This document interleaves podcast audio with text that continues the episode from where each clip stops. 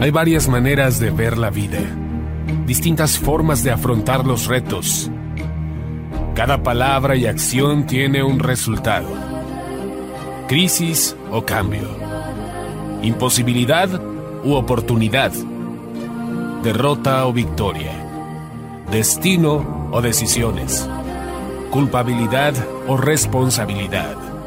Mentira o verdad. Víctima o vencedor. La diferencia se marca en los pensamientos, las ideas y las acciones. Esto es Mensajes de Victoria con Marco Tulio Carrascosa.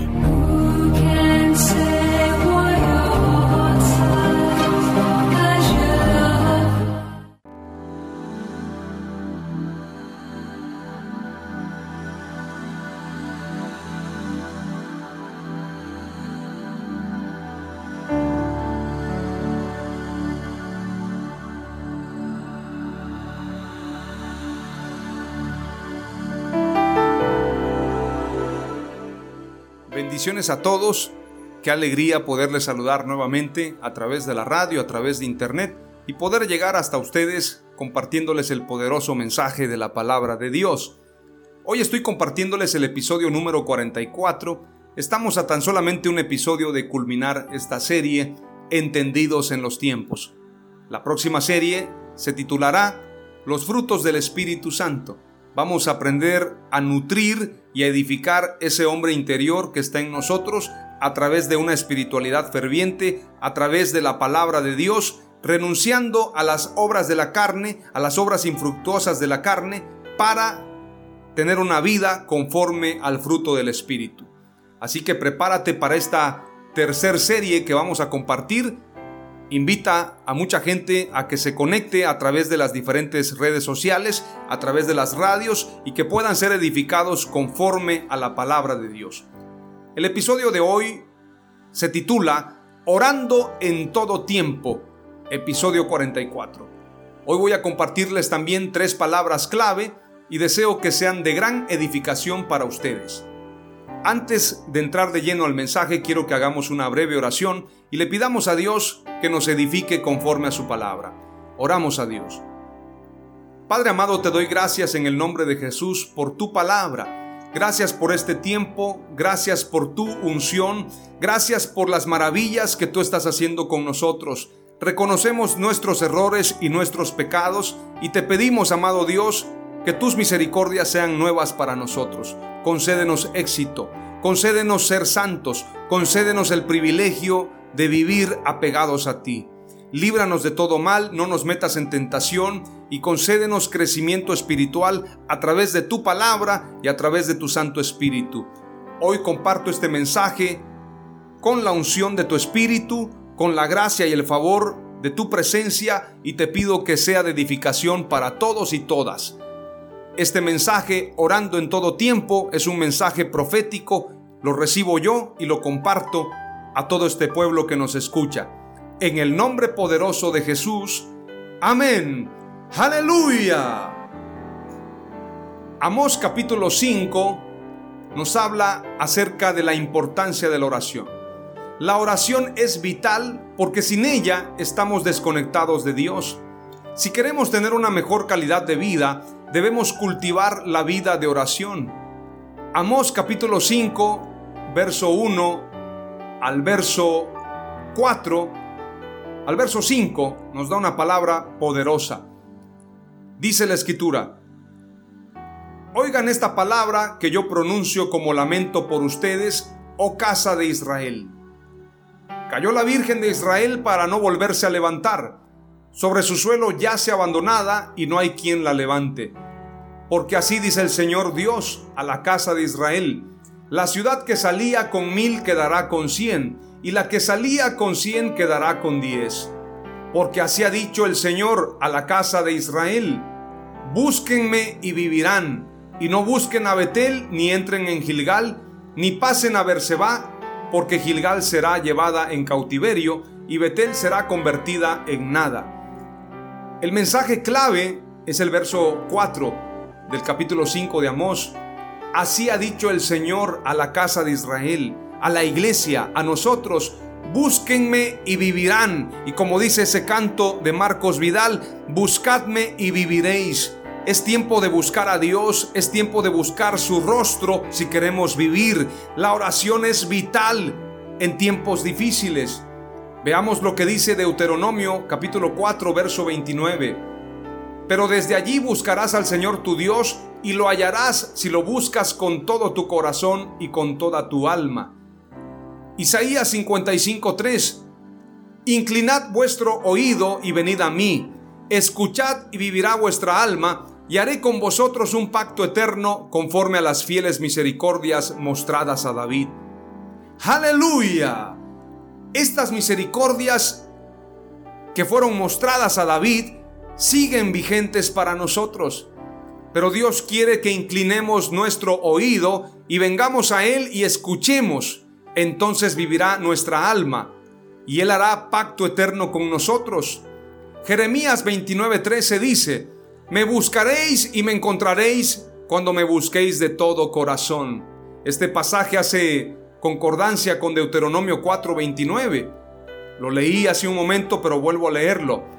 Pero desde allí buscarás al Señor tu Dios y lo hallarás si lo buscas con todo tu corazón y con toda tu alma.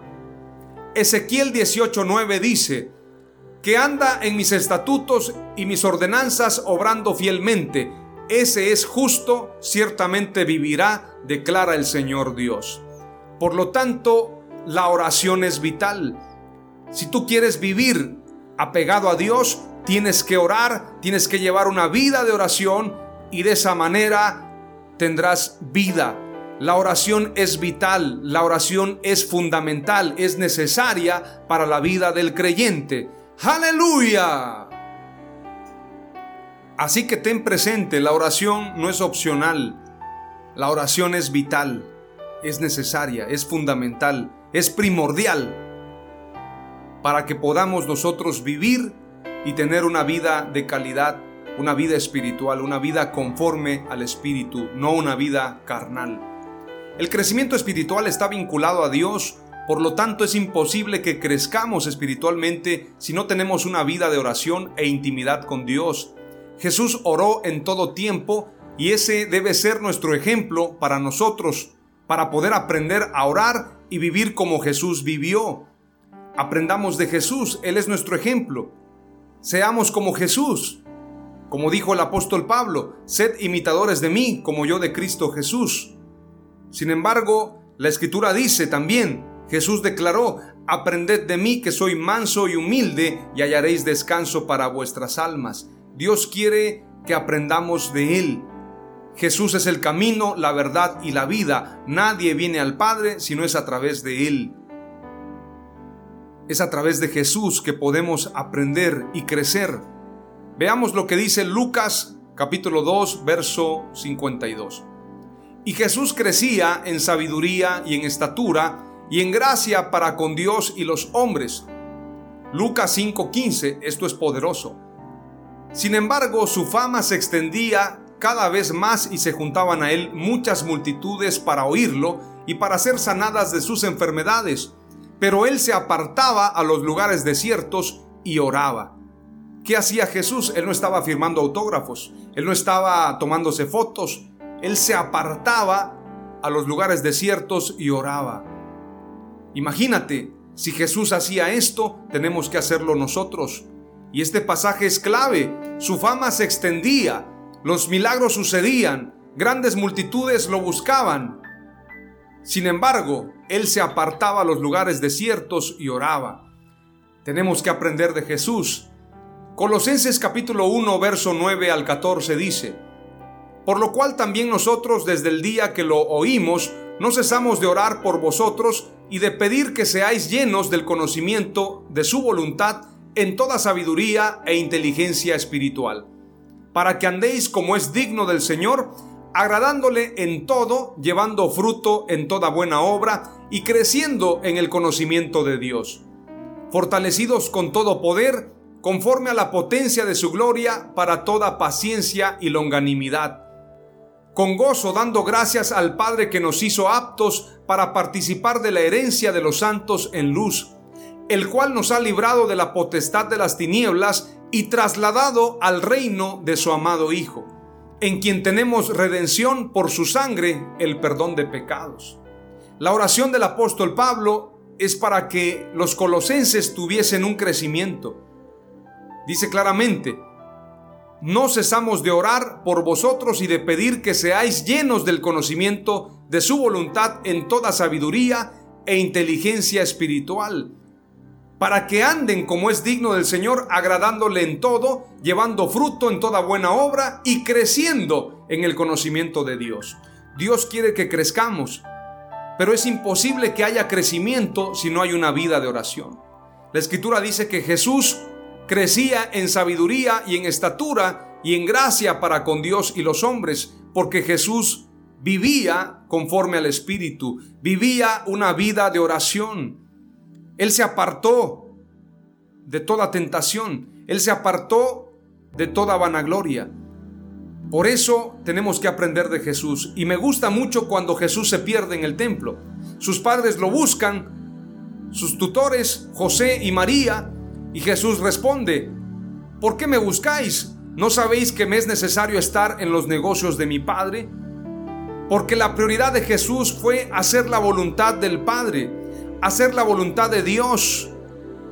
Y por eso siempre se apartó.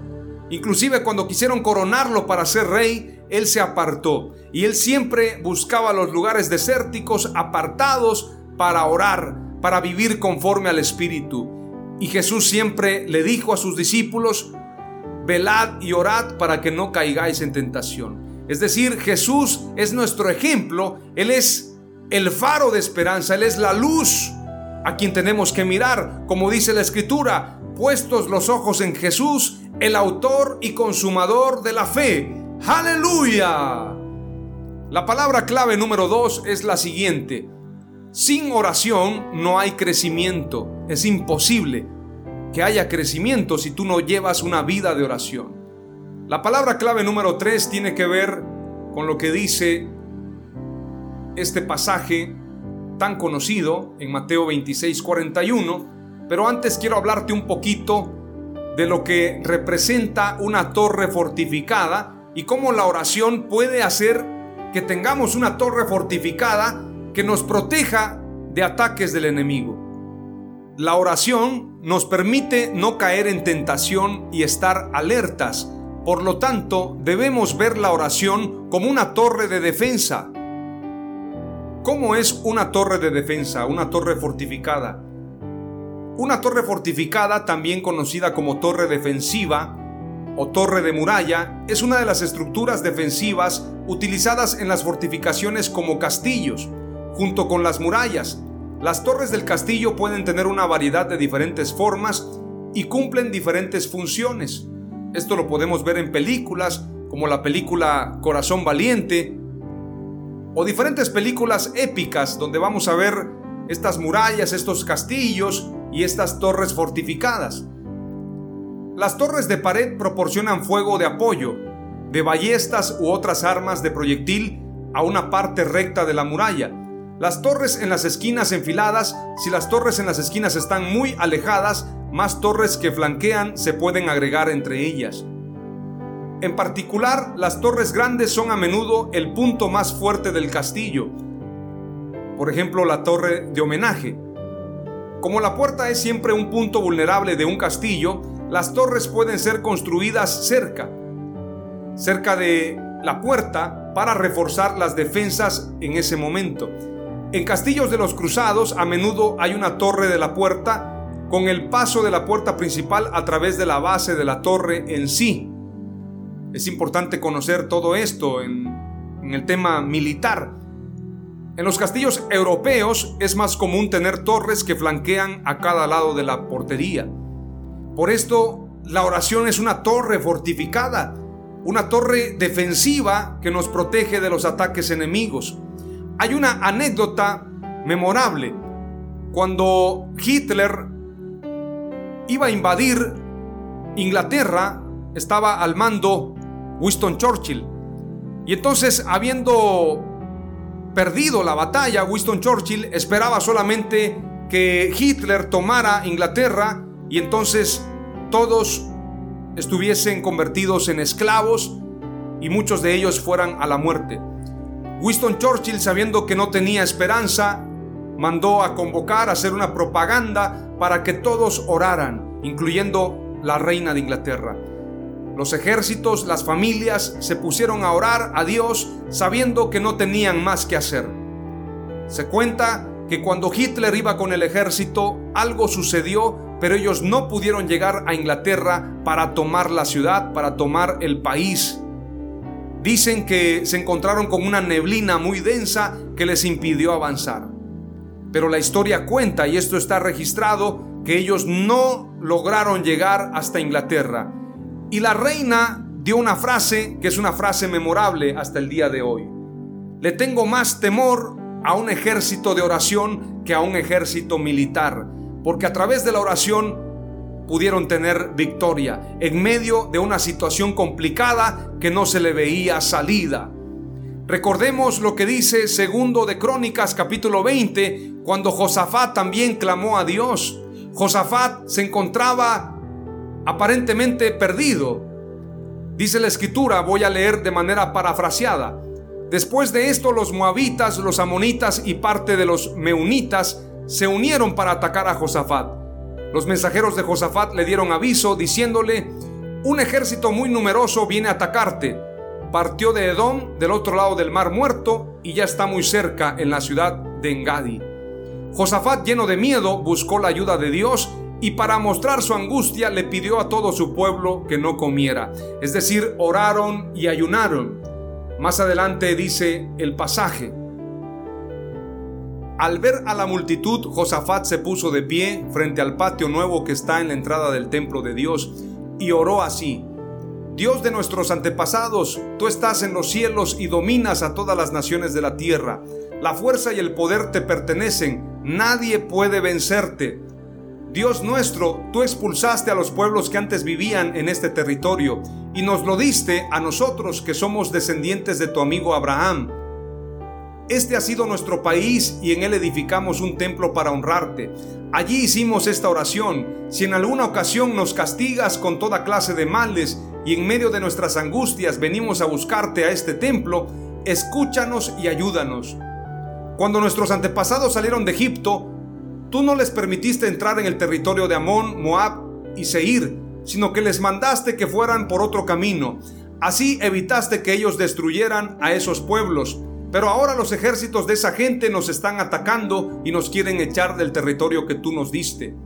Dios nuestro, castígalos. Nosotros no podemos hacerle frente a un ejército tan grande, ni siquiera sabemos qué hacer. Por eso nos dirigimos a ti en busca de ayuda. Todo el pueblo de Judá, hombres, mujeres y niños, estaba de pie en el templo de Dios.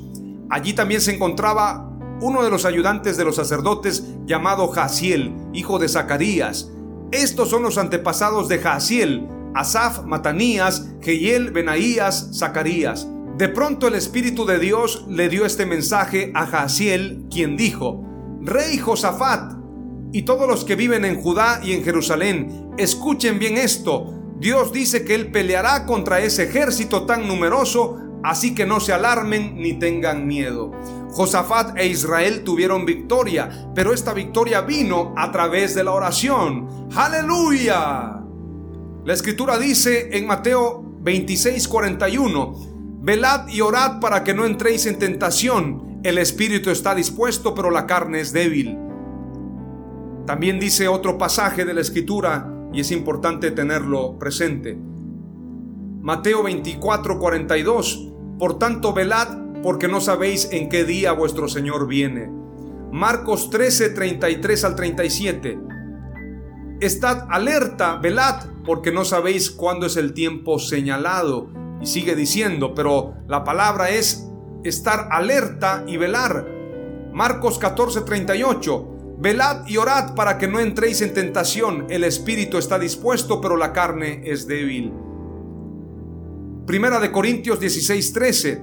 Estad alerta, permaneced firmes en la fe, portaos varonilmente, sed fuertes. Efesios 6:18. Con toda oración y súplica orad en todo tiempo en el espíritu, así velad con toda perseverancia y súplica por todos los santos. La palabra clave número 3 es, la oración es una torre fortificada. Las tres palabras clave de este mensaje, orando en todo tiempo, son, la oración es vital. Sin oración no hay crecimiento y la oración es una torre fortificada. Oramos a Dios. Padre amado, te doy gracias por este mensaje, gracias por esta palabra. Te ruego, Señor, que podamos discernir la importancia de la oración y vivir una vida de oración y una vida apegada a ti.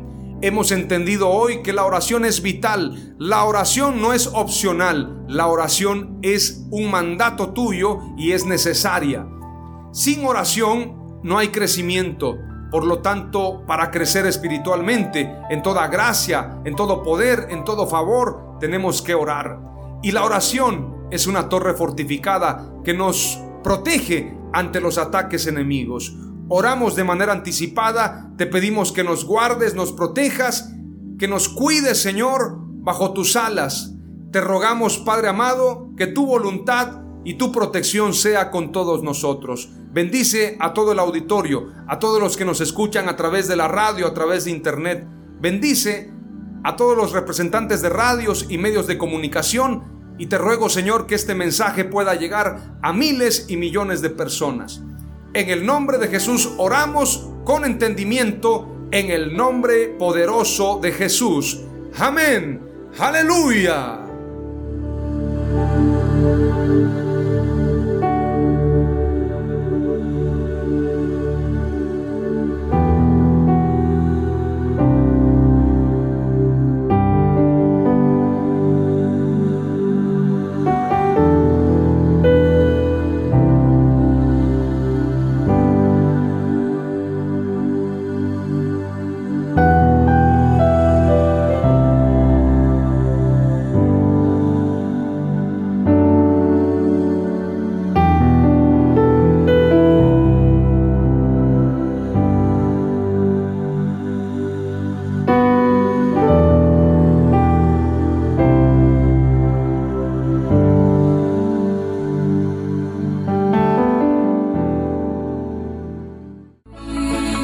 Fue Mensajes de Victoria con Marco Tulio Carrascosa. Gracias por escucharnos y seguirnos en nuestras redes sociales. Si deseas invitarnos a tu ciudad, escríbenos por inbox o al WhatsApp 961 66 882 99 961 66 882 99.